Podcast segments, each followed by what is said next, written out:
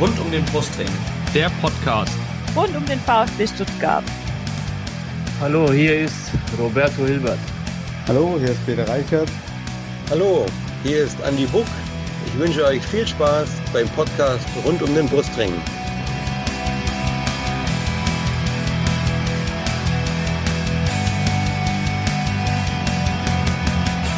Wir sprechen heute im Rahmen der VfB Viererkette mit dem amtierenden VfB-Präsidenten Klaus Vogt und auch dem Präsidentschaftskandidaten. Wir werden dabei einen Rückblick wagen und einen Ausblick auf die bisherige Amtszeit und das, was so kommt. Dann werden wir auf, die, auf den Jahreswechsel schauen, auf die Datenaffäre, nochmal einen Blick zurückwerfen, werden uns dann mit dem aktuellen Wahlkampf beschäftigen und dann auf die Zukunft des EV blicken. Dazu darf ich Präsidentschaftskandidaten Klaus Vogt herzlich in diese Runde willkommen heißen. Vielen herzlichen Dank. Hallo. Neben Klaus Vogt von, vom VfB Podcast rund um den Brustring Lennart in dieser Runde heute hier mit dabei und auf meiner Seite mein Name ist Jens vom Podcast Brustring Talk. Dann darf ich gleich zum Einstieg starten mit einer Einstiegsfrage. Beim VfB natürlich der Fußball immer spielt eine große Rolle. Jetzt mal anders gefragt. Wir haben viel erlebt in der, während der Amtszeit. Aufstieg, die erste Bundesliga-Saison, die erfolgreich verlaufen ist. Was war denn dein persönliches Highlight im EV? Dein Höhepunkt? Persönliches Highlight im EV waren mh, hm, eigentlich mehrere. Ähm, äh, weiß, ich möchte es gerne priorisieren, was eins, zwei, drei. Aber da gehören eigentlich Punkte dazu, dass wir es geschafft haben, in der, in der Leichtathletik den Breitensport im Parabereich mit Nico Kappel auszubauen. Da gehört natürlich die Gründung der Frauen- und Mädchenfußballmannschaft dazu. Und da gehört für mich auch definitiv die Einstellung unserer ersten Vereinsmanagerin, der Lisa Lang, dazu. Also ich könnte so weiter fortführen, da gehören viele Sachen dazu, ja. Ja. Dann da gleich mal anschließend. Es gab ja vor der Wahl 2019 viele Punkte, die du so angeführt hast, die du umsetzen möchtest. Einer, der jetzt da auf der anderen Seite steht, ist zum Beispiel die Fanabteilung, die bisher nicht umgesetzt werden konnte. Wenn du da vielleicht mal kurz, was für Gründe gab es da, dass es bisher nicht zustande gekommen ist? Also stimmt, ich habe im, im äh, Wahlkampf oder vor der Kandidatur 2019 etliche Projekte ähm, angesprochen und habe die auch als Präsident angestoßen. Ähm, und eins dabei war dieses Thema ähm, Fanbelange oder auch Fanabteilung. Ähm, wobei ich das wirklich eigentlich offen bezeichnen möchte. Das heißt, wir haben eine Arbeitsgruppe bei uns mit dem Fanausschuss zusammen. Da geht es um die Fanbelange und da war das ein offen formuliertes Ziel, ob vielleicht dann am Ende eine Fanabteilung rauskommt. Ja, momentan ähm, haben wir mit dem Fanausschuss gemeinsam in diesem Projekt verschiedene Sachen organisiert. Das heißt, wir haben die Regionen aufgeteilt, wir haben neue UFC-Regionen hinzugewonnen, wir haben eine klare Zuordnung gemacht nach Postleitzahlen, haben verschiedene Rahmenbedingungen geschaffen und auch die Öffnung der OFCs bei OFCs Regionalveranstaltungen für alle Mitglieder, also nicht nur für die Mitglieder der OFCs. Das ist, war mal so die, die Grundlagenarbeit, ähm, aber das war jetzt nicht äh, auserkorenes Ziel, dass am Schluss unbedingt eine, eine Fanabteilung rauskommen muss, sondern es ist ein offen formuliertes Ziel und es soll ja nicht das gewünschte Ergebnis von mir rauskommen, sondern das, was der, der Fanausschuss und die Fans erarbeitet haben und das ist der aktuelle Stand und mit dem bin ich eigentlich hoch, hoch zufrieden, ja. Wie hast du da von der Gegenseite das Feedback bekommen? Ist da auch Zufriedenheit mit der jetzt, mit der jetzigen Lösung?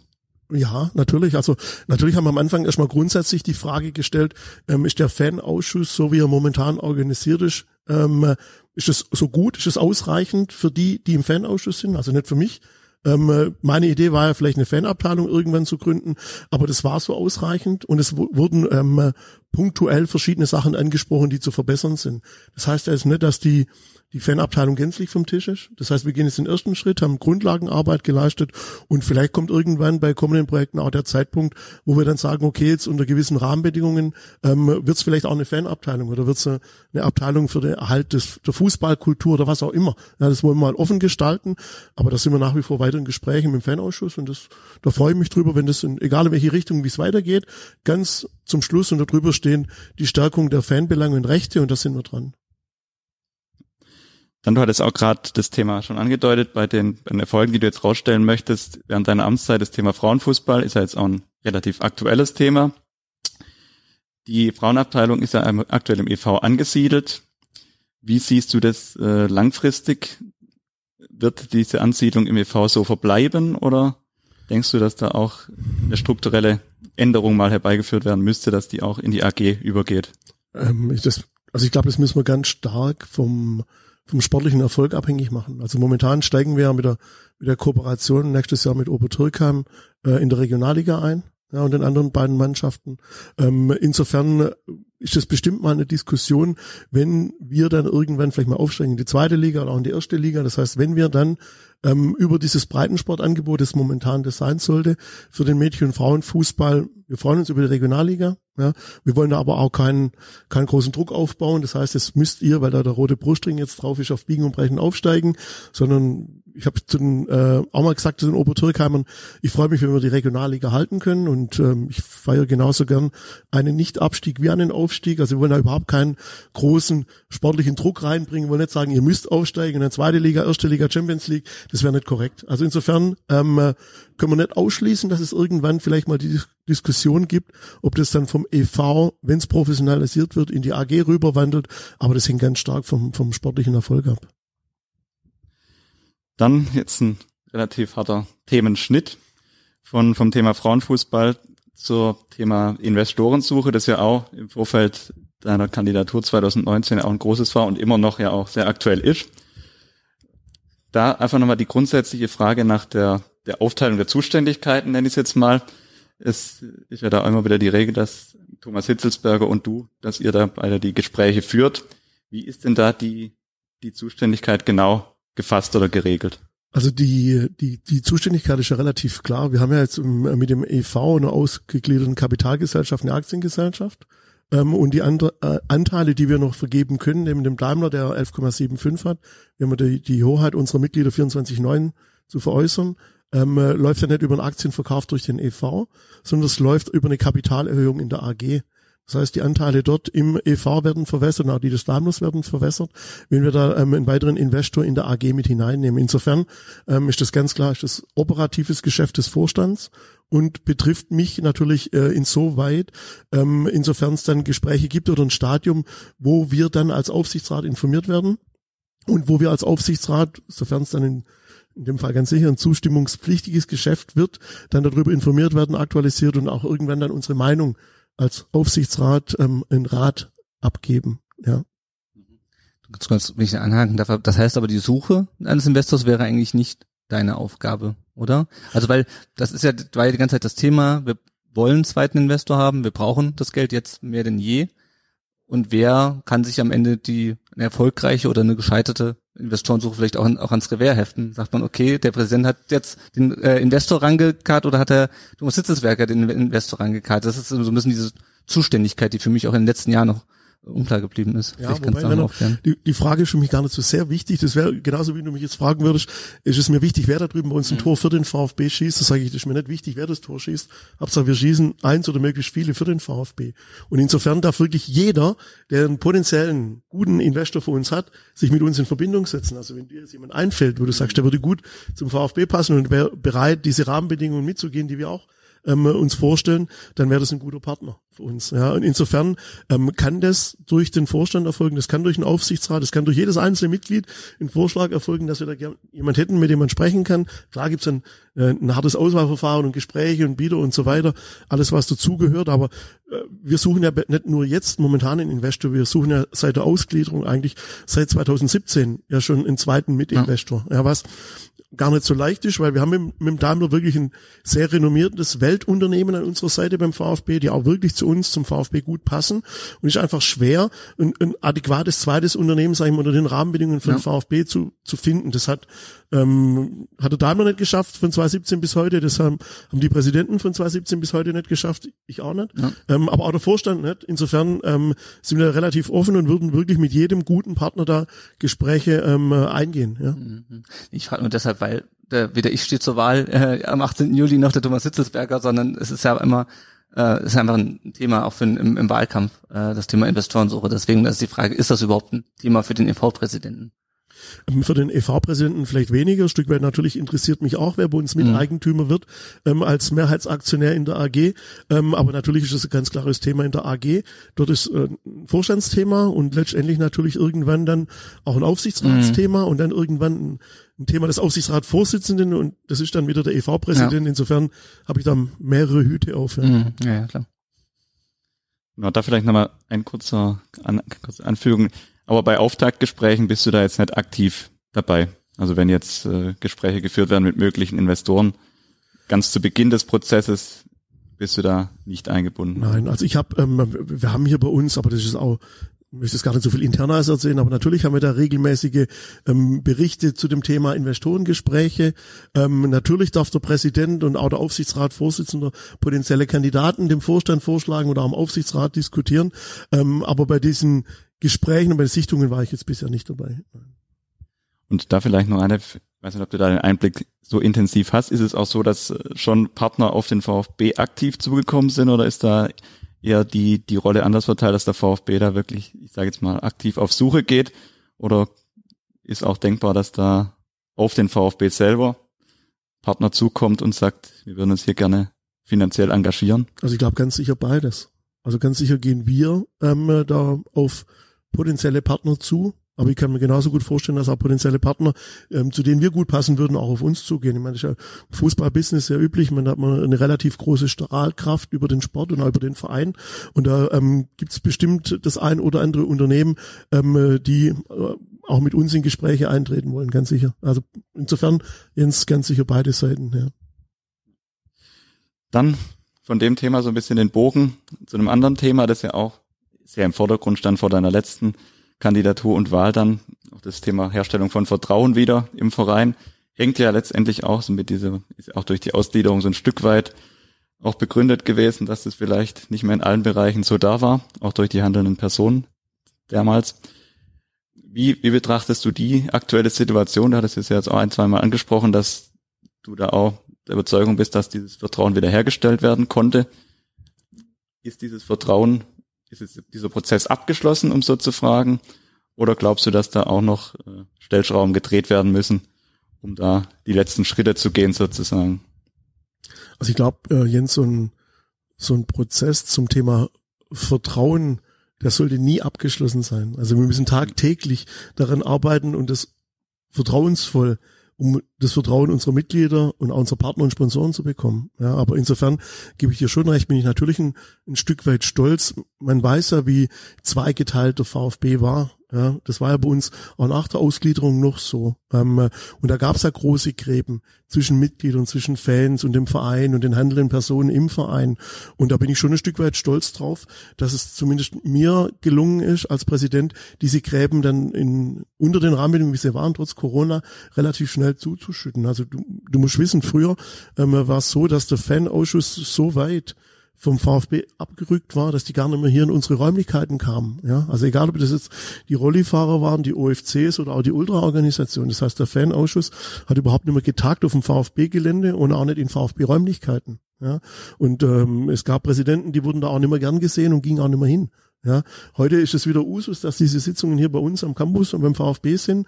Äh, ich bin das kann ich wirklich sagen, gern gesehener Gast im Fanausschuss und gehe da wirklich gern hin, ähm, weil das ist eine große, sage ich mal, Vertretung unserer Basis, unserer Mitglieder, unserer Fans, egal ob organisiert oder nicht organisiert. Ja, bei den OFCs sind ja auch viele ähm, VfB-Fans, die kein Mitglied sind. Das gibt's ja auch. Ja.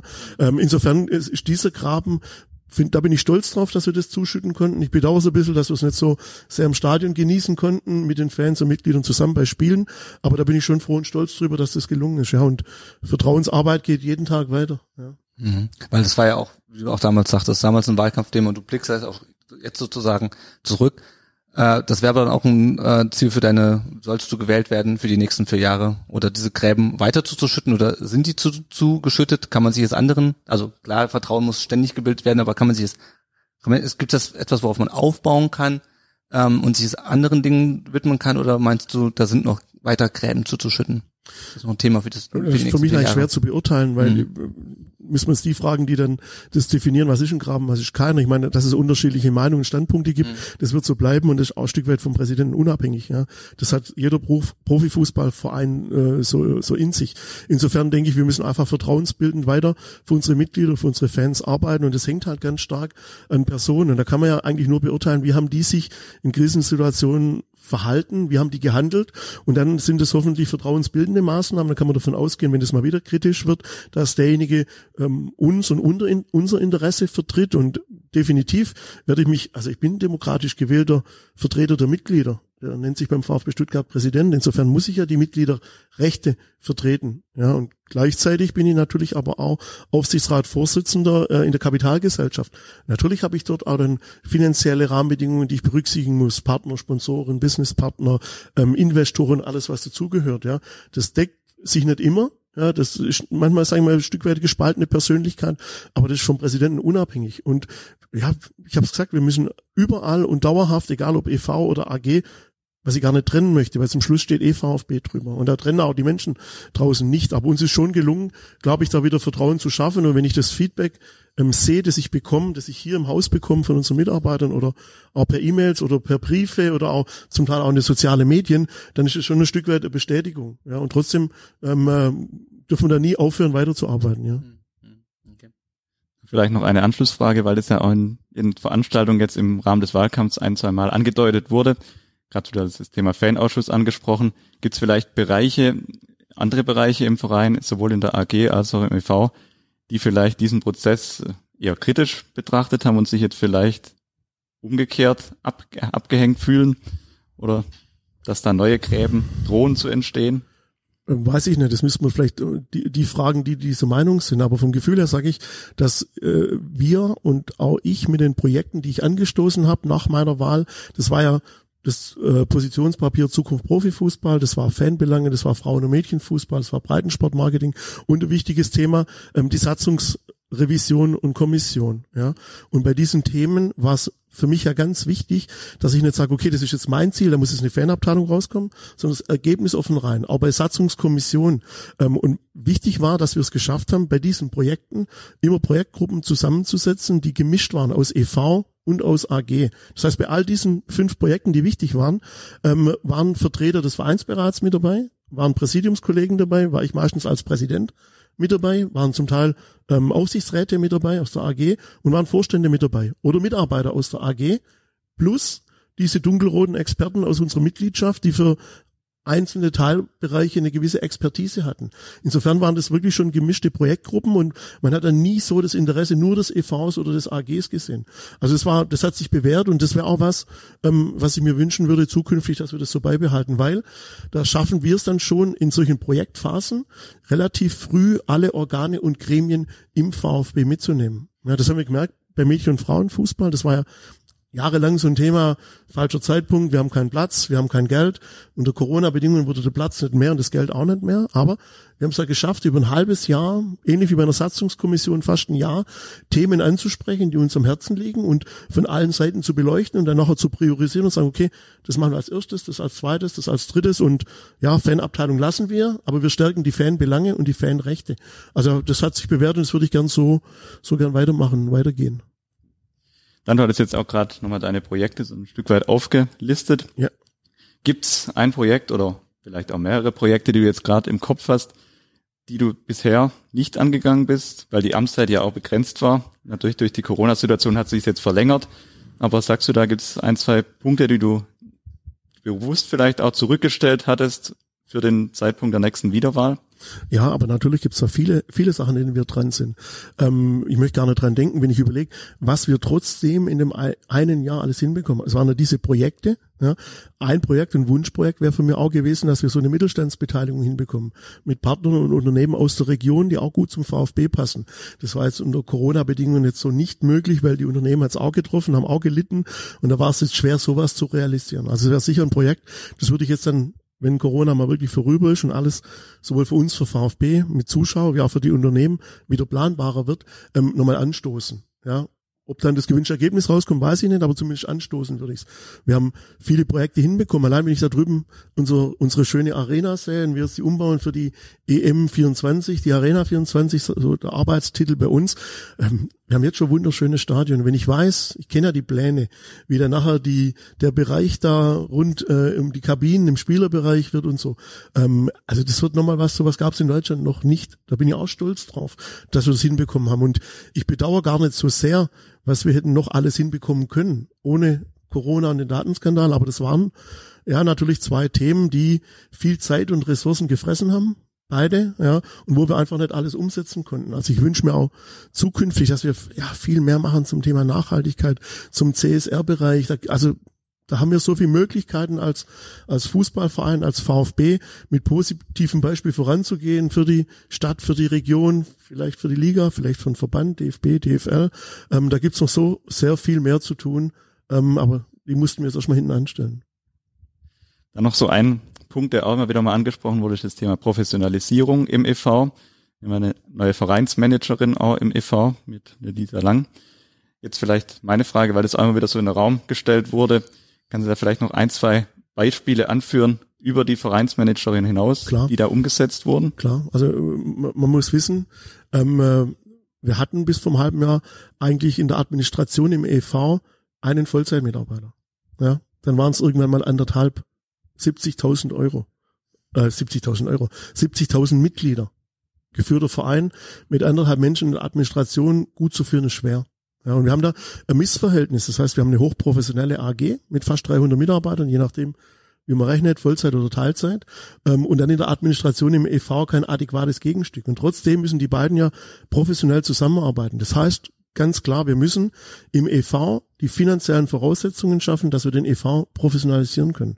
Und das heißt, der erste Schritt war eine Lisa Lang Vereinsmanagerin. Der zweite Schritt muss sein, dass der Präsident wie früher auch einen Referenten bekommt und den Assistenten als Aufsichtsratsvorsitzenden. Das kann in die Richtung gehen, dass wir vielleicht zukünftig unsere eigenen Social-Media-Kanäle selber bespielen und nicht bespielen lassen. Das kann sein, dass wir vielleicht irgendwann einen eigenen Juristen im EV haben und nicht auf einen anderen, externen oder auf AG-Juristen zurückgreifen müssen. Das kann sein, dass wir eine eigene Presseabteilung vielleicht irgendwann haben. Da ist so sehr viel im, im Nachholbedarf, das wir machen müssen. Und das steht und fällt ganz stark mit Fachbereichen und mit Personen, die wir aufbauen müssen im EV, um den EV zu profe- professionalisieren. Aber dazu brauchen wir natürlich das notwendige Geld.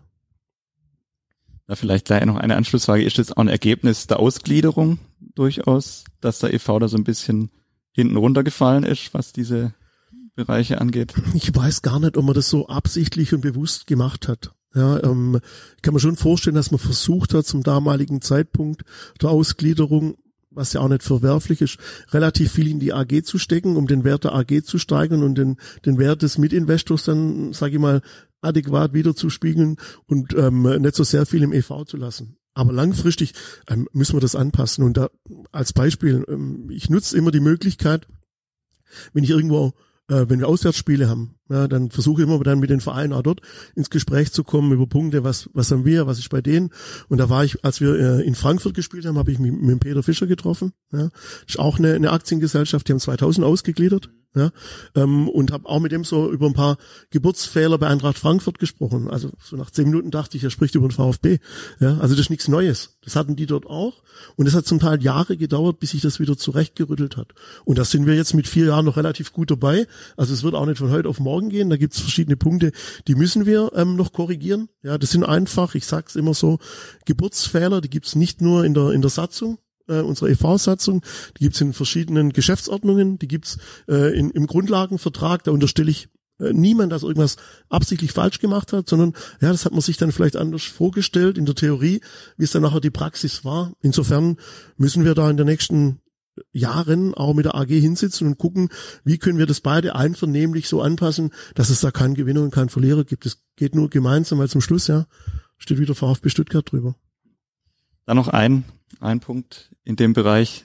Wir befinden uns ja hier auf dem Areal vom, vom Clubhaus auch, das ja auch angegangen werden muss oder auch einer der Punkte ist, wo in den nächsten Jahren ansteht.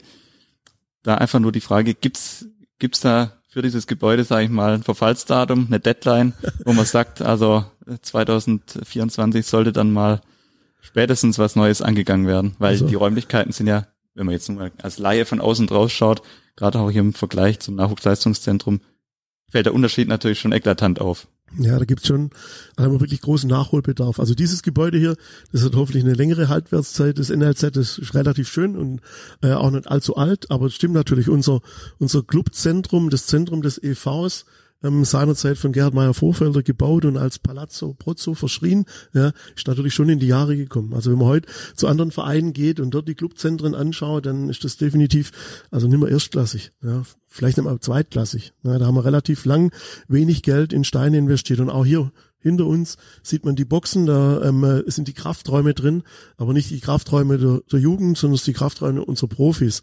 Das ist definitiv nicht mehr zeitgemäß. Also ich kann dir sagen, wir haben, ja, es gibt sehr schöne Pläne für unser neues Clubzentrum, die sind eigentlich auch schon fix fertig in der Schublade, aber wir, wir mussten die Schublade wieder ein bisschen zumachen, weil wir ja nicht alles auf einmal machen können. Das heißt, wir haben jetzt relativ viel Geld in unser schönes Stadion investiert, ja, haben jetzt die Corona-Situation und müssen natürlich auch gucken, dass alles, was wir dort machen, mit Augenmaß aus finanziellen Mitteln machen, mit Augenmaß mit der Stadt betreiben, mit Augenmaß auch mit den, mit den Anrainern. Das heißt, wenn wir hier was verändern von der Örtlichkeit, äh, in Neubau oder so, dann müssen wir auch unsere Anrainer mitnehmen. Und da muss man auch sagen, da können wir nicht alles auf einmal. Insofern freue ich mich, wenn wir dann 2024 wirklich ein Top-Stadion haben und wenn das abgeschlossen ist, dann hoffentlich auch die Planungsphasen und Genehmigungen für ein Top-Clubheim ähm, genehmigt sind und dann den nächsten Schritt machen können. Ja.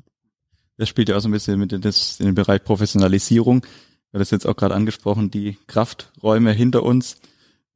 Wie, wie sieht da die Planung aus, jetzt mal ganz fernab vom Fußball, auch was die Abteilung anbetrifft, die ja im Moment so ein bisschen über Stadtgebiet verteilt sind. Also, würde mal als Beispiel, die, die Hockeyabteilung muss dann im, in Wintermonaten in den diversen Hallen im Stadtgebiet sich, sich quasi einmieten oder einbuchen.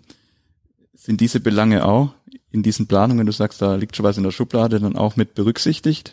Also in der Schublade habe ich gesagt, was da drin liegt, ist natürlich ein neues Clubzentrum. Ja, als Zentrum für den EV und ein Stück weit natürlich auch für die AG. Wir haben heute unsere Mitarbeiter verteilt hier vom NLZ. Zum Teil sitzen welche äh, unterhalb der Cannstatter Kurve, welche vorne im Mercedes-Benz-Center.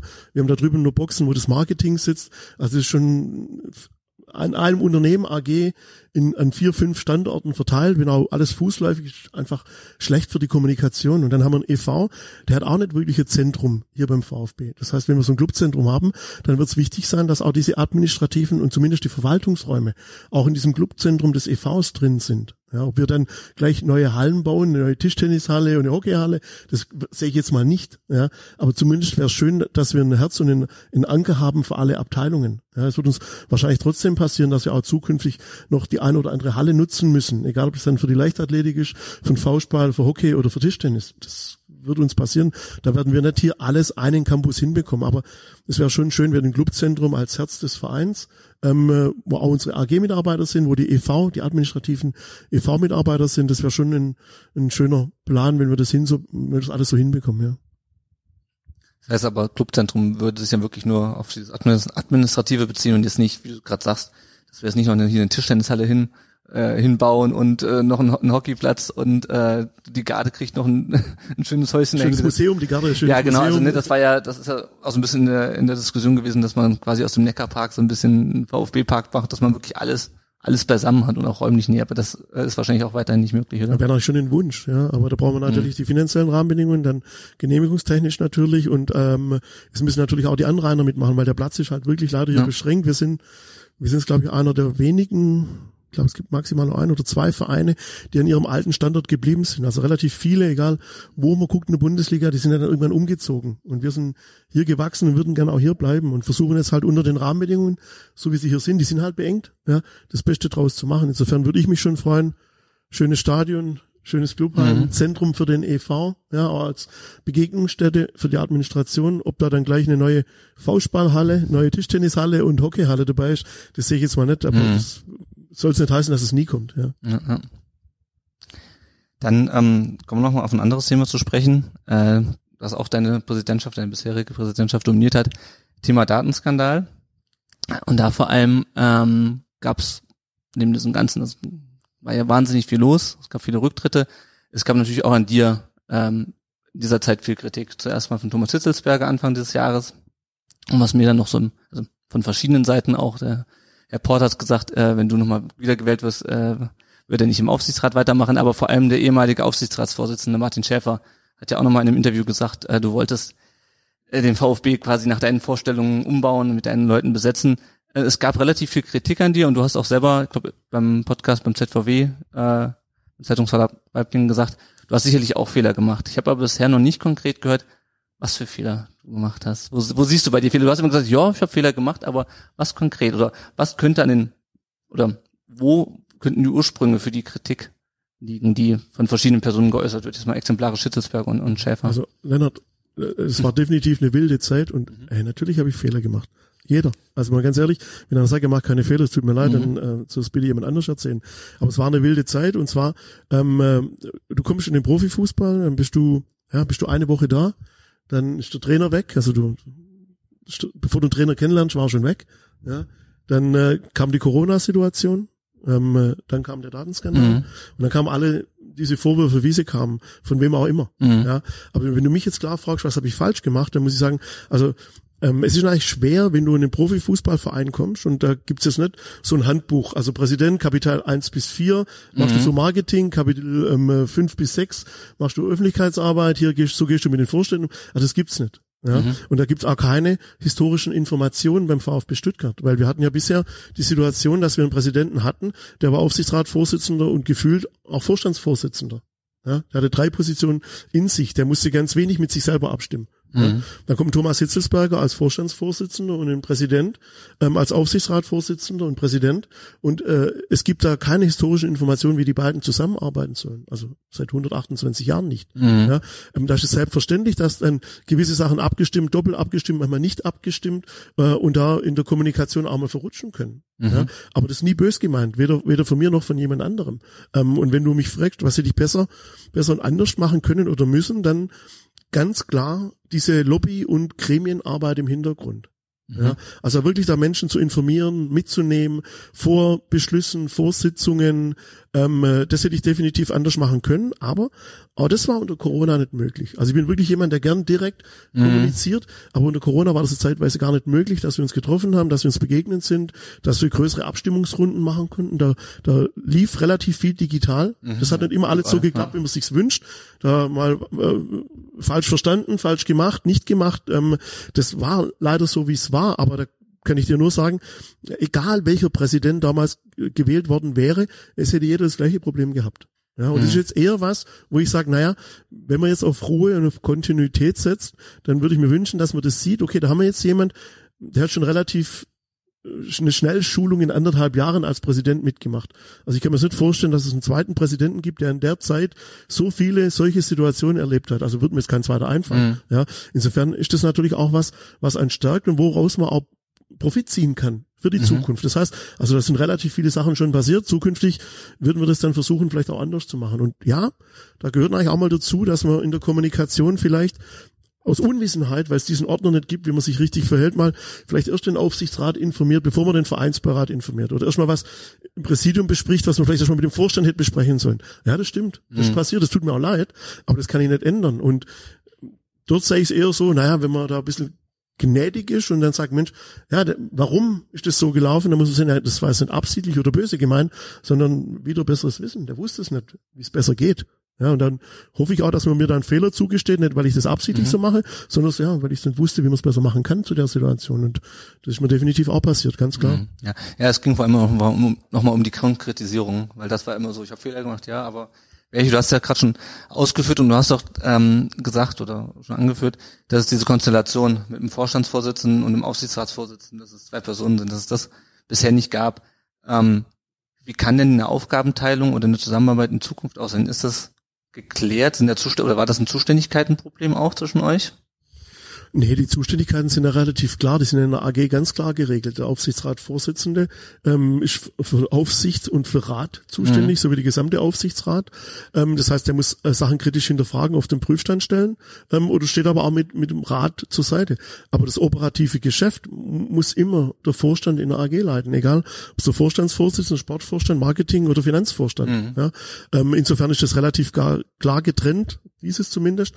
Ähm, da gibt's keine ähm, äh, irgendwas, wo ich sage, das müssten wir jetzt besser oder anders regeln.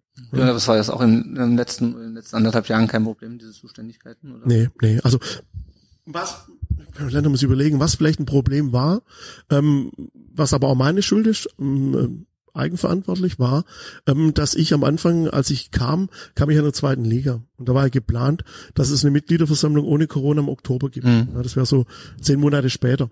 Und ich habe damals dann bewusst darauf verzichtet, ähm, einen Referenten für den Präsidenten und Aufsichtsratsvorsitzenden einzustellen, weil ähm, ich wollte einfach die Situation haben, dass wir vier Jahre Planbarkeit haben. Weil ich sah das Risiko, dass ich jetzt jemand einstelle für mich Mhm. und vielleicht im Oktober oder wann auch immer nicht mehr gewählt werde, dann hätte ich dem VfB einen Bärendienst erwiesen, ich jemanden eingestellt, mit dem vielleicht der neue Präsident oder Aufsichtsratsvorsitzende nicht arbeiten möchte. Insofern habe ich das dann versucht, selber zu kompensieren in dieser Zeit. Das heißt, ich habe diese Tätigkeiten selber mitgemacht und das war unterm Strich dann mit Corona, mit Familie, mit Unternehmen und VfB, EV und AG, ohne diese Unterstützung dann oft, sage ich mal, auch ja, sportlich und schwer dann alles richtig zu machen. Insofern ist mir da definitiv passiert, dass ich da mal äh, einen, einen einen Rückruf mal einen Tag später erst leisten konnte oder auch ein E-Mail mal zwei Tage später erst gelesen habe. Das sind Sachen, die sind da passiert. Ähm, Das würde ich versuchen, jetzt zukünftig von Anfang an zu vermeiden und das ähm, anders organisatorisch zu regeln. Mhm. mhm. Was ja auch nochmal ein Thema war, äh, war das Arbeitsklima auf der Geschäftsstelle, auch in der AG. Äh, Es wurde ja nicht zuletzt auch eine Gründung eines Betriebsrats ähm, diskutiert, was ja auch alles mit dieser ganzen, ähm, mit den ganzen Ermittlungen zusammenhängen rund um den Daten. Also das ist zumindest das, was bei mir ge- angekommen ist, dass im Rahmen der Ermittlungen ähm, rund um den Datenskandal die Stimmung auch nicht so prächtig war auf der Geschäftsstelle. Wie ist das? Ist das in Zukunft noch ein Problem? Hat sich das gebessert? Wie ist da so deine, deine Wahrnehmung? Also dazu kann ich sagen, Lennart, dass es ähm, der Datenskandal bestimmt nicht äh, alleine verantwortlich war für das Klima innerhalb des VfBs, weil der Datenskandal hat ja eigentlich eher so die oberen Re Regionen betroffen und nicht so die Mitarbeiterebene. Ja. Und dazu musst du wissen, dass wir, also ich kam im, im Dezember 2019 als Präsident und war schon im Januar, Februar hier bei großen Mitarbeiterversammlungen mit anwesend. Äh, und da gab es schon, da hat man schon gemerkt, dass die Stimmung nicht so gut ist Mhm. beim VfB. Das kann jetzt vielleicht an den handelnden Personen zuvor gelegen haben, dass sich das dort erst geäußert hat und da hat es schon gebrodelt. Ja, das ist dann nicht richtig aufgebrochen, dann kam Corona, dann konnte man sich nicht mehr versammeln und sagen, Mensch, wollen wir jetzt einen Betriebsrat oder wollen wir keinen? Ja, und jetzt ist es wieder Thema geworden. Also insofern kann ich sagen, das hat äh, zu dem Thema relativ wenig mit dem Datenskandal zu tun, Mhm. ähm, sondern das glaube ich, das sind relativ viele historische Punkte, die da die Mit, äh, Mitarbeiter beschäftigen. Ja. Mhm. Dann wird man übergehen zum nächsten Punkt. Datenskandal kann man ein Stück weit hinter uns lassen und auf den aktuellen Wahlkampf blicken, der jetzt seit einigen Wochen, Monaten zugange ist. Da mal eine kleine provokante Einstiegsfrage. Du hast jetzt äh, wirklich wie dein, wie dein Mitbewerber sozusagen irgendeine Art von Konzept oder Positionspapier veröffentlicht, sondern ja bisher so eher in die Richtung auch kommuniziert, man soll auch quasi schauen, was bisher geleistet wurde und daraus, daraus könnte man sich ableiten, was einen erwartet. Jetzt da die etwas provokante Frage ist, also vielleicht etwas zu sehr drauf ausgeruht auf der auf der bisherigen Amtszeit oder auf deinem Status als amtierender Präsident? Wie würdest du das einschätzen? Ganz klar nein. Also ähm, äh, natürlich gibt's Punkte, To-Dos und Projekte, die ich mir wünsche anzugehen. Und natürlich habe ich die auch, egal ob bei meiner ersten Wahl 19 oder bei der ähm, Kandidatur im, im 2020 oder auch jetzt, dem vereinbarten Konzept vorgeschlagen, was ich gern machen möchte. Aber das sind ganz viele Punkte, die habe ich auch schon häufig in der Öffentlichkeit angesprochen. Und nur wenn man nicht sehen möchte, was ich sag und darauf wartet, dass man schriftlich bekommt, dann sagt, er hat einen Plan, dann finde ich das schade. Ja, aber was ganz wichtig ist, das habe ich ja gesagt, es ist nach wie vor Ziel meiner nächsten vier Jahre wird es sein, die Mitgliederrechte im EV zu stärken. Definitiv. Und dazu gibt es seit einem Jahr eine Satzungskommission. Also wenn einer sagt, er hat ja keinen Plan, sage ich, nee, Mitgliederrecht ist ein Thema. Und die Satzungskommission kümmert sich um die Mitgliederrechte. Ja, das Thema Fan und Mitglieder, auch Fanbelange, du hast vorher angesprochen, Fanausschuss, habe mich drum gerümmert, dass wir die Regionen erweitern bei den OFCs, dass wir bei OFC-Veranstaltungen auch andere Mitglieder einladen dürfen. Wichtiges Thema für die Professionalisierung des EVs ist das finanzielle Fundament. Auch wenn ich es jetzt nicht auf Papier habe oder in einer PowerPoint oder in einer Videoanimation, was ich alles machen möchte. Wir müssen gucken, dass wir möglichst Mitglieder hinzugewinnen. Weil dann schaffen wir die finanzielle Stärkung im EV. Das heißt, wir haben nicht nur seit mir, sondern auch schon mein Vorgänger wollte 100.000 VfB-Mitglieder. Ich wünsche mir auch 100.000. Ich wünsche mir sogar Millionen. Ich wünsche mir so viele VfB-Mitglieder wie möglich. Ja, ähm, für den Verein, aber auch fürs finanzielle Fundament. Wir müssen gucken, dass wir im Verein zum Thema Finanzierung auch Spenden reinholen. Ganz klar, wir machen ein eigenes Projekt zum Thema Spenden. Ja, das bauen wir jetzt auch nochmal aus mit dem Hebel auch Mädchen- und Frauenfußball. Wir haben ein eigenes Projekt zur Breitensportvermarktung. Also nicht nur dieses 101 Prozent, das ich schon vor zwei Jahren gesagt habe, dass ich mir wünsche, dass die, die im Profifußball bei uns schon Sponsoring machen, noch ein Prozent für den Breitensport drauflegen. Ja, und es gibt nicht so viele Hebel für den EV. Wir müssen gucken, dass wir adäquate Mitgliedsbeiträge bekommen. Ja, nicht um den Frauenfußball zu, äh, sagen wir mal, zu finanzieren, sondern um den EV zu stärken. Weil, also, jetzt schaue ich mir den EV nur als Unternehmer an. Ja, jetzt haben wir ein normales Jahr. Es läuft nicht schief, also keine Corona-Pandemie, keine neue Abteilung ähm, und eine Mitgliederversammlung. Und dann haben wir Nullsummenspiel. Also wir gehen jedes Jahr ins Risiko, dass irgendwas schief läuft. Und dann habe ich noch gar nicht an neues Clubzentrum, eine Hockeyhalle oder einen Faustballplatz gedacht. Also muss ich die finanziellen Voraussetzungen schaffen. Und da gibt's nur Mitgliedsanzahl erhöhen, Mitgliedsbeitrag erhöhen, Sponsoring, Breitensport. Oder eine interne Verrechnung über den Grundlagenvertrag zwischen EV und AG. Aber auch das machen wir. Aber das werde ich niemals öffentlichkeitswirksam tun. Weil das bespreche ich mit den Kollegen in der AG. Da bin ich EV-Verantwortlicher und Aufsichtsratsvorsitzender. Also möchte ich doch das im gegenseitigen Einvernehmen machen und nicht öffentlich sagen, naja, was man alles anpassen könnte. Ja, wir, wir müssen die, äh, alles, was bei uns hier zum Thema Gebäude, Investoren, ähm, was uns anbelangt zum Thema museumischen Thema, würde ich mir wünschen. Ja, aber ich habe jetzt noch keinen Plan, wie ein fertiges Museum bei uns aussehen könnte. Ich habe verschiedene Punkte, die ich mir vorstelle zum Thema Nachhaltigkeit, CSR-Themen, die sowohl den EV wie auch die AG betreffen. Das war jetzt die EV-Seite. Jetzt machen wir den Schwenk rüber zur AG-Seite. Ja, natürlich müssen wir gucken, dass wir jetzt die besten Vorstände bekommen, die der VfB bekommen kann, die wir bekommen können, die wir bezahlen können, die zu uns kommen, die hoffentlich dauerhaft da bleiben. Ja, wir müssen gucken, dass wir auch dort das Investorenthema nochmal neu angehen. Ob das dann eine Mittelstandsbeteiligung oder wie auch immer wird. Als Aufsichtsratsvorsitzender muss ich gucken, dass ich schaffe, unserem Vorstand mit dem Gesamtaufsichtsrat diesen Rahmen zu ermöglichen, dass die sportliche Wahrscheinlichkeit, erfolgreich zu sein, steigt.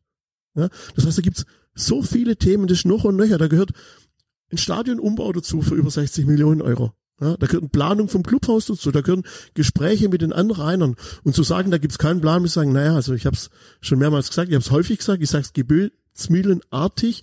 Ähm, und wenn einer meint, dass ich alles, was ich erstmal intern besprechen möchte, dann veröffentlichen, muss sagen, na, das mache ich nicht. Ähm, das wäre nicht korrekt, aber es gibt wirklich, es gibt definitiv einen Plan, es gibt viele Projekte, die wichtig sind.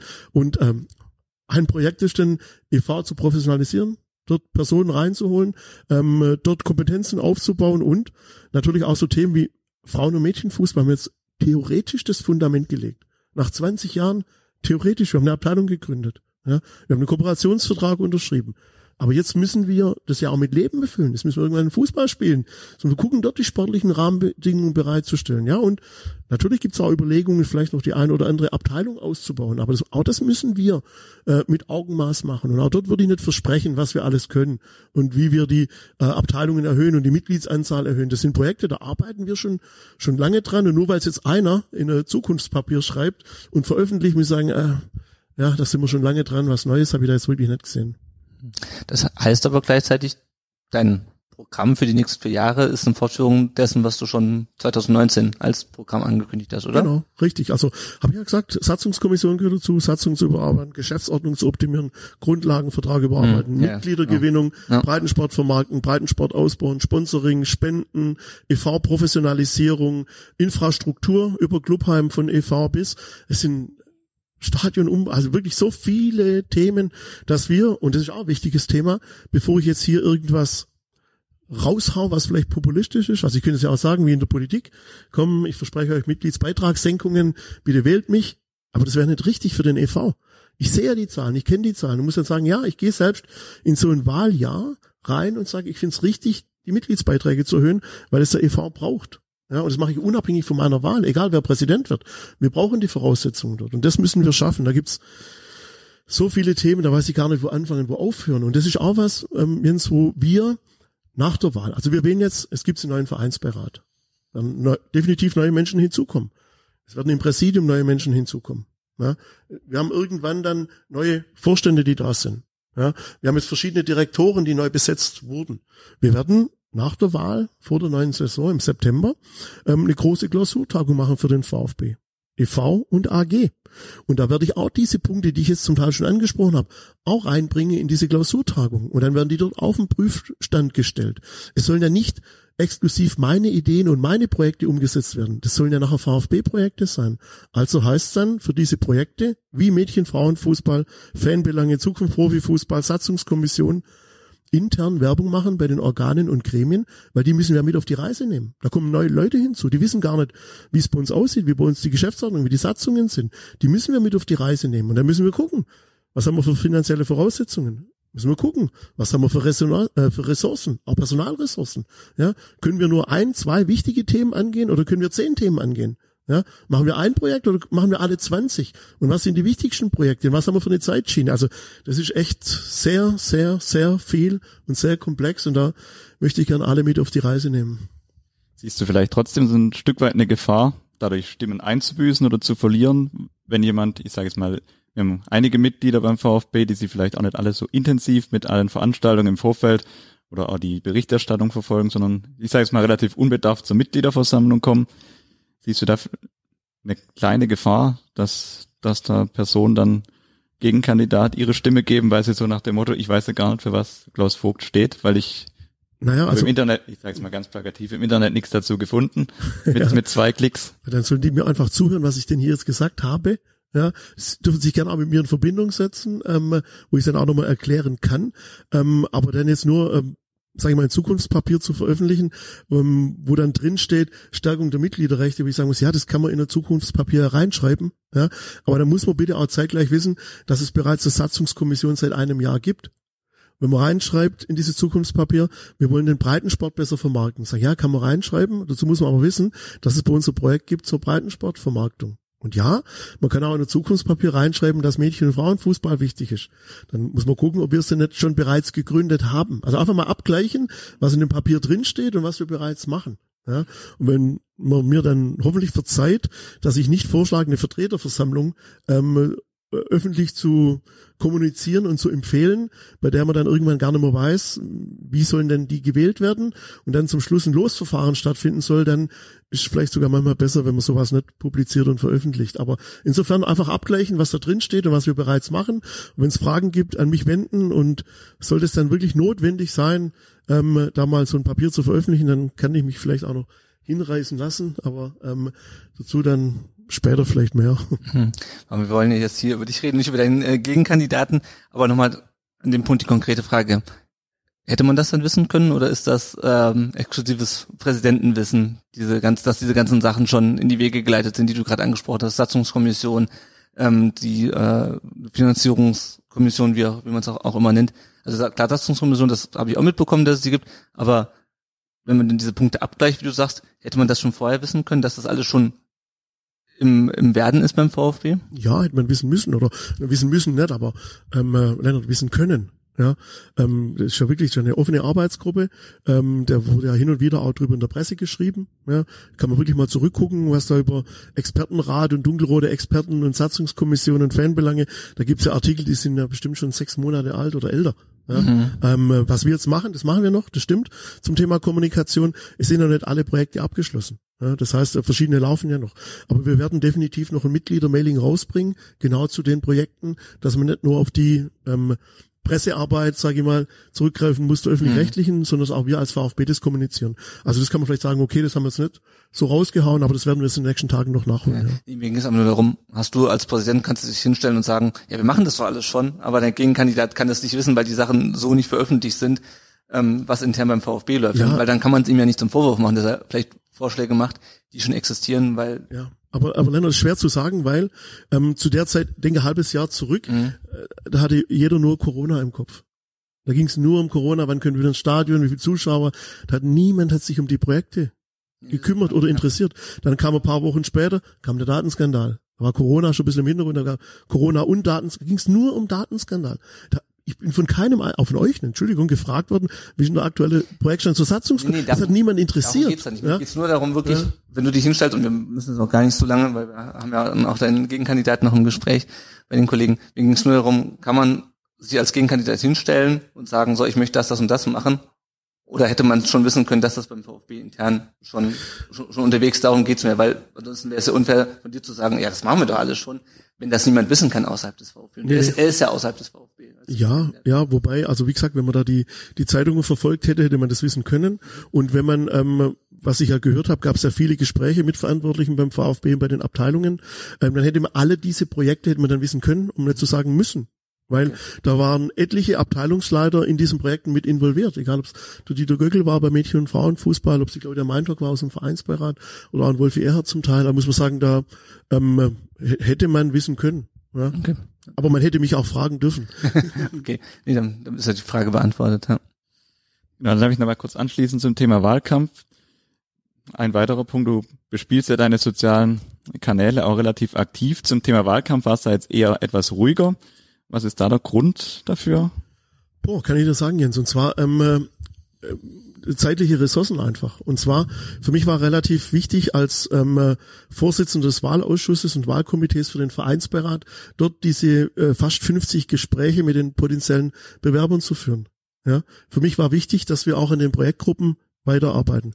Heißt, für mich war ganz viel inhaltliche Arbeit wichtig. Für mich war wichtig, dass wir die Suche nach den Vorständen forcieren. Ja, für mich war wichtig, dass wir die Mitgliederversammlung vernünftig organisieren, so wie wir es jetzt machen als Modellprojekt. Das heißt, es waren unheimlich viele organisatorische ähm, Tätigkeiten mit fast 50 Kandidaten zum Vereinsbeirat, ich sage jetzt nicht fast 100 für die Vorstandsaussuche, die Vorarbeiten zur Mitgliederversammlung plus die Projektgruppenorganisation plus dann noch das Thema Mädchen- und Frauenfußball tatsächlich umzusetzen. Insofern kann man mir vorwerfen, ja, der hat jetzt wirklich keinen Wahlkampf betrieben und hat sich da nicht mit zig Fan Clubs getroffen, das stimmt, aber das war allein der Zeit geschuldet, dass ich nicht öffentlichkeitswirksam, sondern intern für den VfB gearbeitet habe. Ich hoffe, dass man mir das nicht nachteilig auslegt. Kann man, wenn man möchte. Man kann es aber auch positiv sehen und sagen, nee, für ihn war nicht wichtig, da präsent zu sein in der Öffentlichkeit, sondern es inhaltlich für den VfB zu arbeiten. Ähm, und das war einfach dann der Zeitressource geschuldet. Weil du jetzt auch gerade die zeitliche Ressourcen ansprichst. Dein Gegenkandidat hatte auch ein Wahlkampfbüro, Wahlkampfteam aufgestellt. Wie ist es bei dir? Wer arbeitet dir im Hintergrund zu? Ist, kann man das ungefähr benennen? Äh, ja klar, also bei mir zuarbeiten tun definitiv mal meine zwei Töchter, meine äh, Oberkritiker, was die sozialen Medien anbelangt und mein Sohnemann. Ähm, hin und wieder natürlich werden da gewisse Sachen am, am Frühstücks Tisch auch mal diskutiert, wo ich mir dann mal eine Meinung einhole. Aber internas bleiben intern, aber eine Meinung hole ich mir dennoch ein. Natürlich habe ich da auch ähm, gewisse Termine dann koordiniert über mein Büro in Böblingen, über meine Frau Wölk, die ganz herzlich grüße an der Stelle und alle Menschen, die mir da äh, mit Rat und Tat zur Seite stehen. Aber ansonsten versuche ich das wirklich alles so gut wie möglich selber hinzubekommen und das ist halt unter den Rahmenbedingungen nicht besser zu organisieren wie so. Ja, also ich habe da viele Menschen, die mir helfen, die mir unterstützen, die mich supporten, ähm, äh, die mir da auch Rat und Tipps und Tricks geben.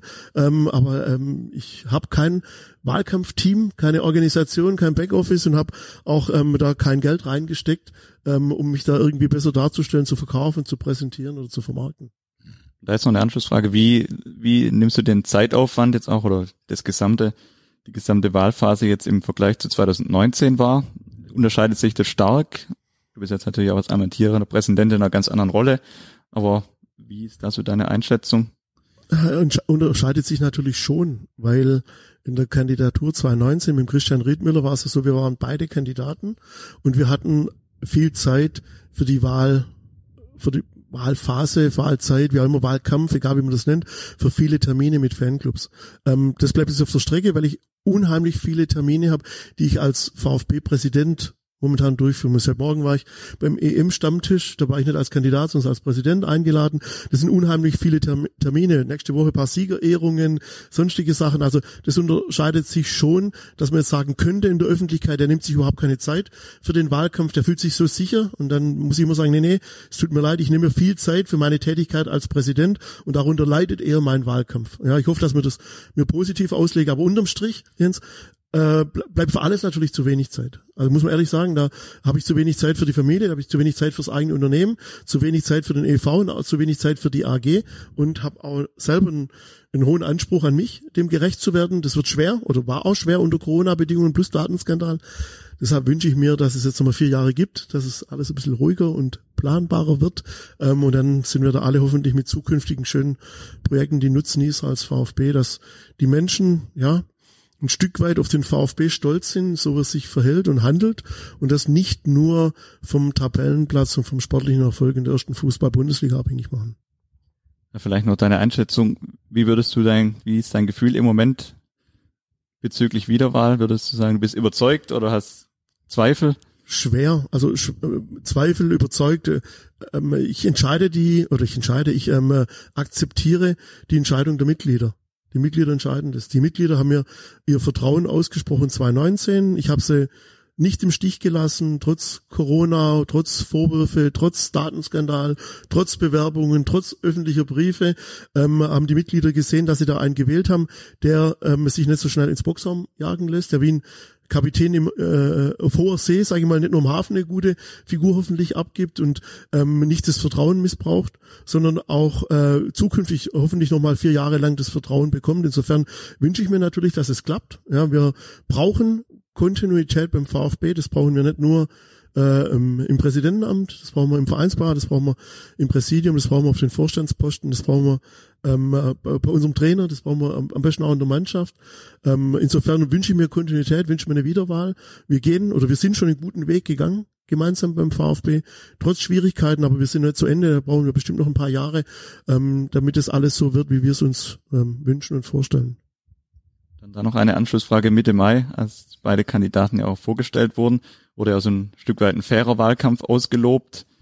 Ist es bisher in deiner Wahrnehmung von beiden Seiten, also auch von deiner eigenen, gerne da auch die Einschätzung eingehalten worden?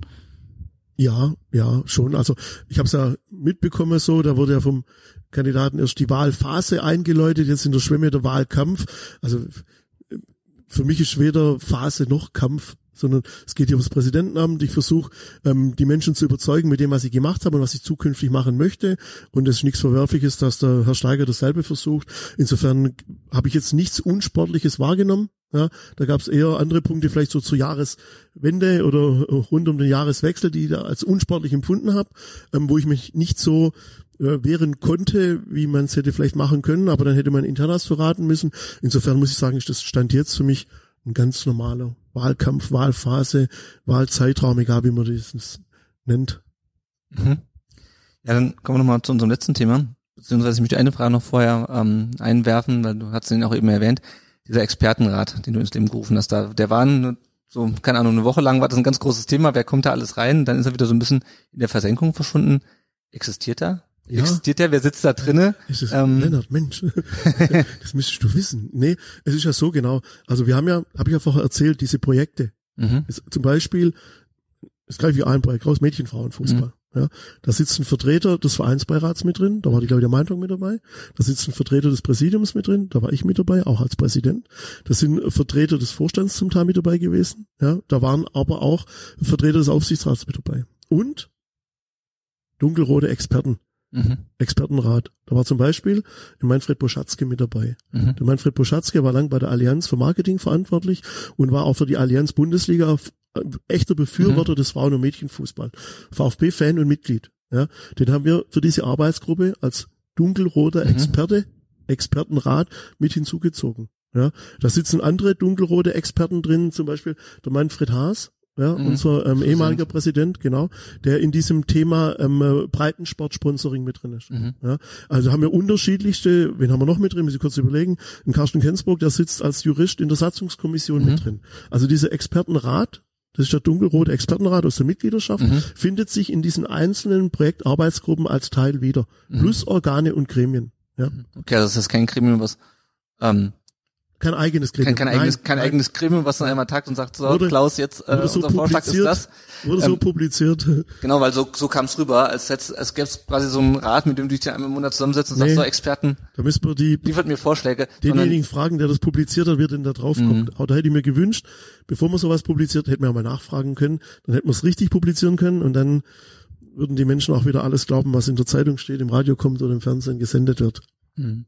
Gut, aber dann habe ich das äh, auch verstanden. Blicken wir noch mal ein bisschen ähm, auf die Zukunft des e.V. Über das Thema, ähm, was die Ausgliederung mit dem e.V. gemacht hat, haben wir schon gesprochen.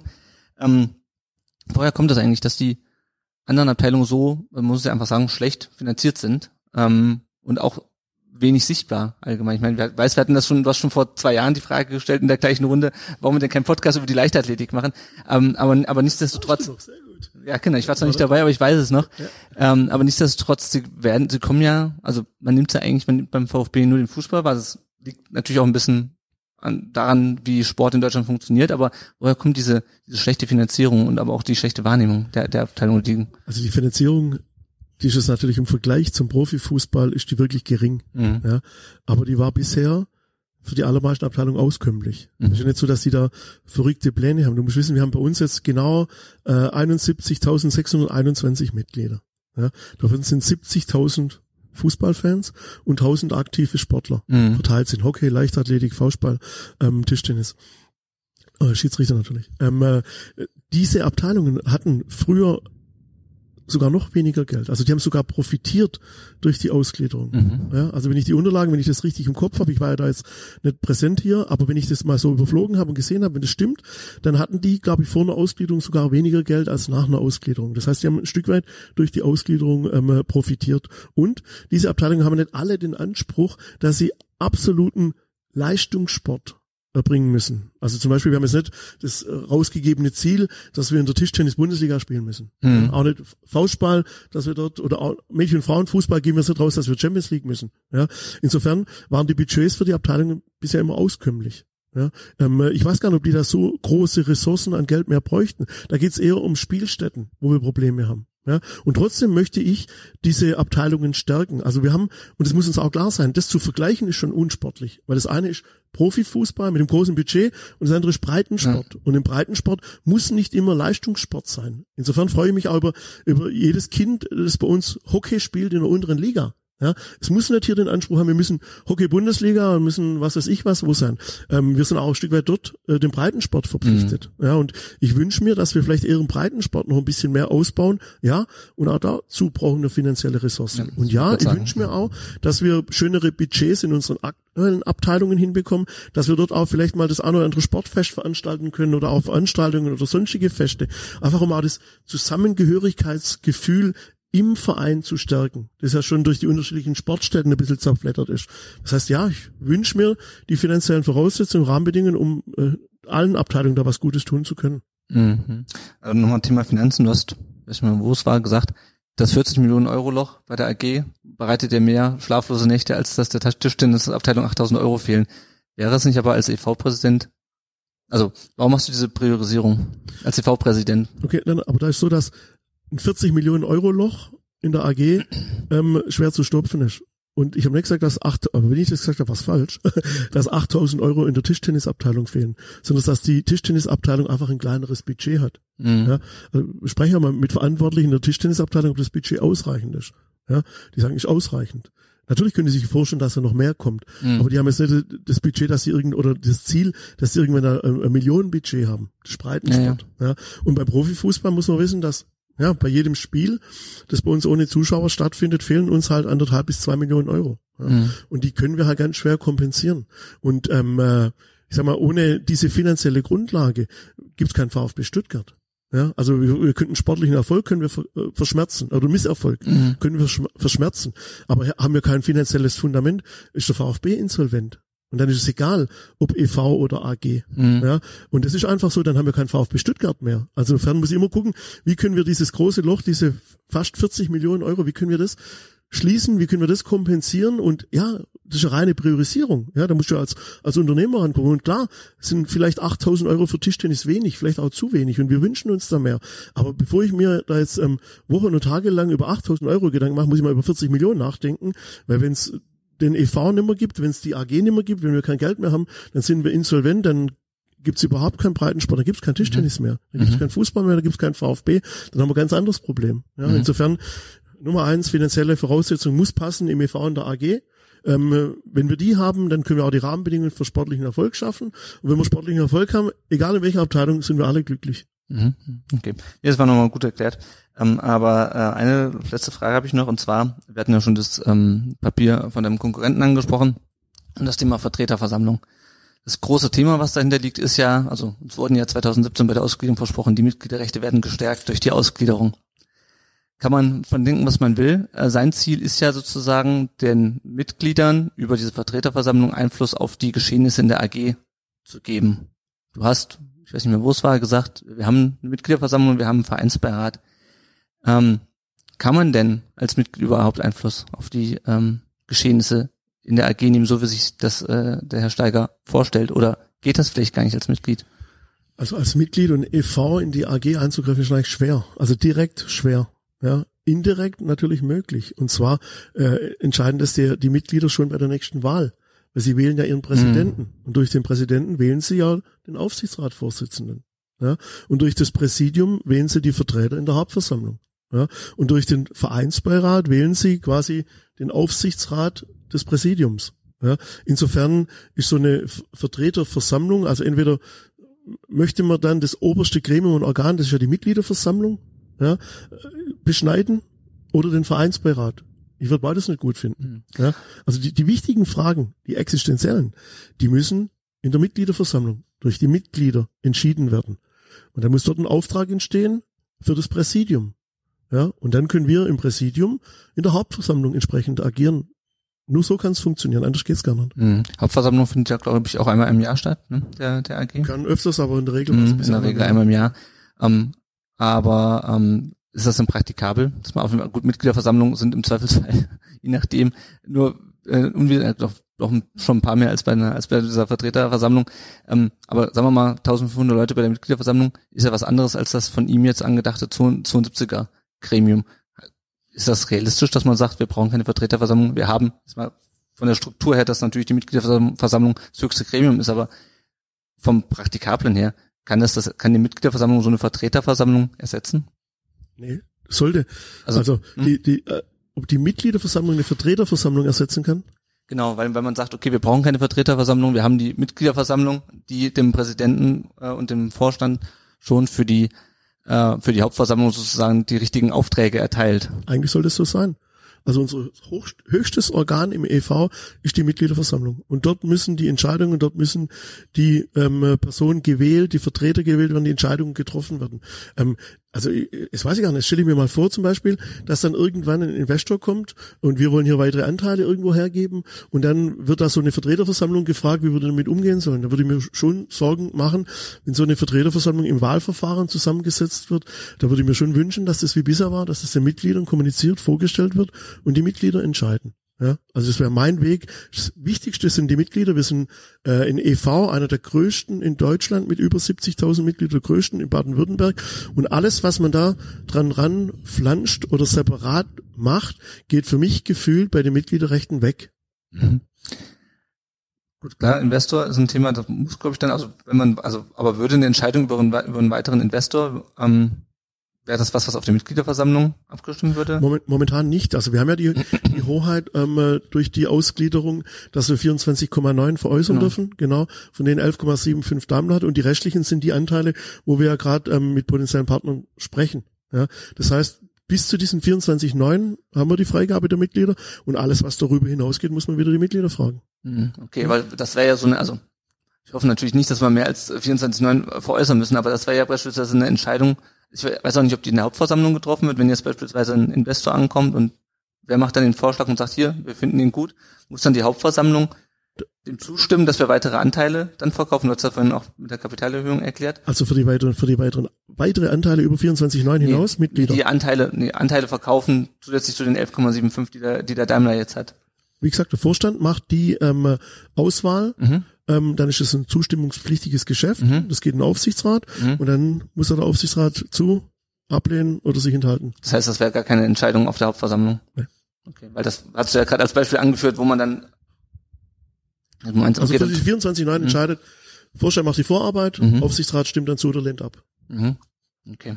Weil das wäre, das ist nämlich genau die Frage, es gibt ja noch andere Themen, die vielleicht in der Haupt, oder sind das, sind die, ist die Hauptversammlung überhaupt das Gremium, wo wichtige Sachen diskutiert werden, wo man mit einem Ver äh, Vertretergremium irgendwie Einfluss nehmen müsste, oder ist es der Aufsichtsrat selber? Das ist ja Aufsichtsrat, also ganz klar, also was die Strategie anbelangt, ist der Aufsichtsrat selber. Was in der Hauptversammlung ähm, natürlich passiert, ähm, ist natürlich ein Stück weit dann die Entlastung ja, Mhm. der Aufsichtsräte. Das wird in der Hauptversammlung stattfinden. Und natürlich auch die Bestellung der Aufsichtsräte wird über die Hauptversammlung stattfinden. Mhm. Ja. Ja. Aber das war's dann. Ansonsten ähm, äh, ein wichtiges Gremium, das oft unterschätzt wird, das ist gar nicht so wirklich präsent ist, ist eigentlich eher so der der Präsidialausschuss, ein Unterausschuss des Aufsichtsrates, ähm, bei dem natürlich sehr viele, sag ich mal, kurzfristige Ad-hoc und viele sportliche Themen diskutiert werden. Mhm. Mhm. Das heißt also im Grunde könnte eine Vertreterversammlung auch höchstens, wie auch immer, dann Einfluss nehmen indirekt ähm, auf die Bestellung der Aufsichtsratsmitglieder. Genau. Mhm. Okay. Genau. Also über die Hauptversammlung. Ja. Über, die über die Hauptversammlung. Okay, und wenn du jetzt sagst alternativ Mitgliederversammlung, ähm, wir haben eine Mitgliederversammlung, wir brauchen keine Vertreterversammlung. Ähm, ich glaube, die nächste Aufsichtsratswahl ist im oder die Bestimmung der nächsten Aufsichtsräte ist im Januar 22, wenn ich es richtig in Erinnerung habe. Kommst du da drauf, Leonard? Hast du irgendwann mal gehört, dass es Anfang nächsten Jahres Ich glaube nicht alles, was du hörst. Okay, gut. Aber irgendwann, Nee, aber ich kann dir gerne was dazu sagen. Irgendwann wird, muss dieser Aufsichtsrat auch mal neu besetzt werden. An die Amtszeiten Genau. laufen irgendwann aus. so, genau. Das heißt, stellst du dich dann, sollst du wiedergewählt werden bei der MV hin und sagst so, ich würde dann der nächsten Hauptversammlung oder wir als e.V. würden bei der nächsten Haupt Hauptversammlung die und die äh, Aufsichtsräte vorschlagen? Ja, aber natürlich, ja, logisch. Das ist ja natürlich ein, ein, aber auch das ist ein gemeinsamer Prozess. Das heißt, bei uns sind die Aufsichtsräte in der Regel vier Jahre gewählt und dann sind sie noch so lange da, bis sie entlastet sind. Insofern kann das dann auch ein fünftes Jahr sein. Ähm, und dann muss man definitiv natürlich, aber mit dem Anteilseigner. Das heißt, das betrifft ja nicht nur den EV, der für die 88,25 ähm, äh, spricht, sondern es natürlich auch den Daimler über die 11,75, dass man sich Gedanken macht, wie setzen wir den Aufsichtsrat zusammen. Ja, und da wird es natürlich Überlegungen geben, da wird es Menschen, die geben, die gerne rein wollen, da wird es welche geben, die vielleicht gerne raus wollen, da wird es ähm, äh, strategische Veränderungen geben, da muss man vielleicht mal entscheiden, brauchen wir jemanden, der da ähm, finanzstark ist, brauchen wir jemanden, der vielleicht da aus dem rechtlichen Bereich kommt, brauchen wir jemanden, der da sportaffin ist, ja, brauchen wir jemanden, der vielleicht ganz neue Themen auch in, aus dem Bereich Digitalisierung kommt, vielleicht aber auch Richtung Internationalisierung, brauchen wir jemanden, der zum Thema Nachhaltigkeit oder CSR kommt. Das heißt, da müssen wir dann gucken, was wir heute schon intern haben, eine strategische Zusammensetzung und Zuordnung im Aufsichtsrat, wie der zukünftig aussieht. Aber das, auch das bestimmt ja nicht einer alleine, sondern das werden wir im Präsidium besprechen, das wird in der Hauptversammlung festgelegt, mit dem Anteilseigner Daimler zusammen. Mhm. Aber das, das stimmen aber nicht die Mitglieder drüber ab. Nein. Also das, Stand jetzt nicht. Nein. genau. Also das ist sozusagen, man müsste man sozusagen euch als Vorstand dann vertrauen, dass ihr äh, die, die richtigen Leute in den, in den Aufsichtsrat setzt. Mhm. Okay, weil das war noch, das war noch mal äh, die Frage. Mit anderen Worten, wie ich mir bisher auch schon gedacht hatte, der Einfluss der Mitglieder beschränkt sich auf die Wahl des Präsidiums und des, des, äh, des, des, des, des, Präsidenten. Ja. Genau, aber jetzt direkt mit Einfluss Genau. in die AG, weil der, auch der Vereinsberater hat ja keinen Einfluss auf die AG. Nein. Der kann zwar euch auf die Finger schauen. Ähm, Nee, bei der AG gar nicht. Die, Genau. die, die gucken im Präsidium auf die Finger. genau. Ja. Ja, okay. Hm, okay. Ja, hat meine Frage eigentlich beantwortet. Danke. Ich glaube, damit sind wir auch schon am Ende. Dann sind wir am Ende. Wir, vielen herzlichen Dank für die Auskünfte, für das Gespräch. War sehr aufschlussreich, sehr interessant. Und zum Abschluss noch kleine Zukunftsprognose darf nie fehlen. Wir haben es jetzt in jüngster Vergangenheit erlebt, die Gründung der Frauenfußballabteilung. Wir hatten es vorher schon mal kurz angesprochen, wo es da hingehen soll. Jetzt wäre meine Frage, wie schätzt du das ein? Wo steht die, die Frauenfußballabteilung denn am Ende deiner vermeintlich nächsten Amtszeit? Muss man sich kurz rechnen, das sind dann vier Jahre. Ich habe ja diesen Businessplan im Hinterkopf. Also ich wünsche mir natürlich, dass wir im ersten Jahr, also ich möchte überhaupt keinen Druck aufbauen, gell, bei unseren äh, äh, weiblichen Sportlerinnen dort. Also ich wünsche mir natürlich, dass wir im ersten Jahr die Regionalliga halten. Dann wünsche ich mir, dass wir, was sich auch momentan schon abzeichnet, ähm, durch die ähm, Kommunikation der, der Zusammenarbeit dann ja einen sportlichen Zuwachs bekommen, dass wir da äh, Spielstärke hinzugewinnen, dass wir dann vielleicht im zweiten Jahr was mit dem Auf, Aufstieg zu tun haben in die zweite Liga, wäre schön. Und ähm, alles in der zweiten Liga dann wieder halten, nicht absteigen. Und wenn wir dann irgendwann oben anklopfen können, so zum Schluss, also so, wäre schon schön, wenn wir so im letzten Jahr dann aufsteigen in die erste Liga. Ähm, und dann wäre das schon, würde ich gern mitmachen. Also dann haben wir, sind wir zweimal aufgestiegen, wären zwei schöne Feiern, wäre toll, ja. Ich glaube, da würde sich auch niemand dagegen wehren. Dann, wie gesagt, nochmal vielen herzlichen Dank fürs Ja, Gespräch Danke fürs Jens, Gespräch. vielen herzlichen Dank, Lennart, dir auch. Vielen lieben Dank. Gut. und auch allen Zuhörerinnen, allen Zuschauern vielen Dank für die, fürs Interesse und alles Gute. Im Rahmen der VfB Viererkette sprechen wir natürlich auch mit dem anderen Präsidentschaftskandidat, mit Pierre-Henrik Steiger. Das Gespräch wird ebenfalls bei YouTube als zur Verfügung stehen und auch in Podcastform. Da also auch reinschauen, um das umfassende Bild von beiden Kandidaten einzuholen.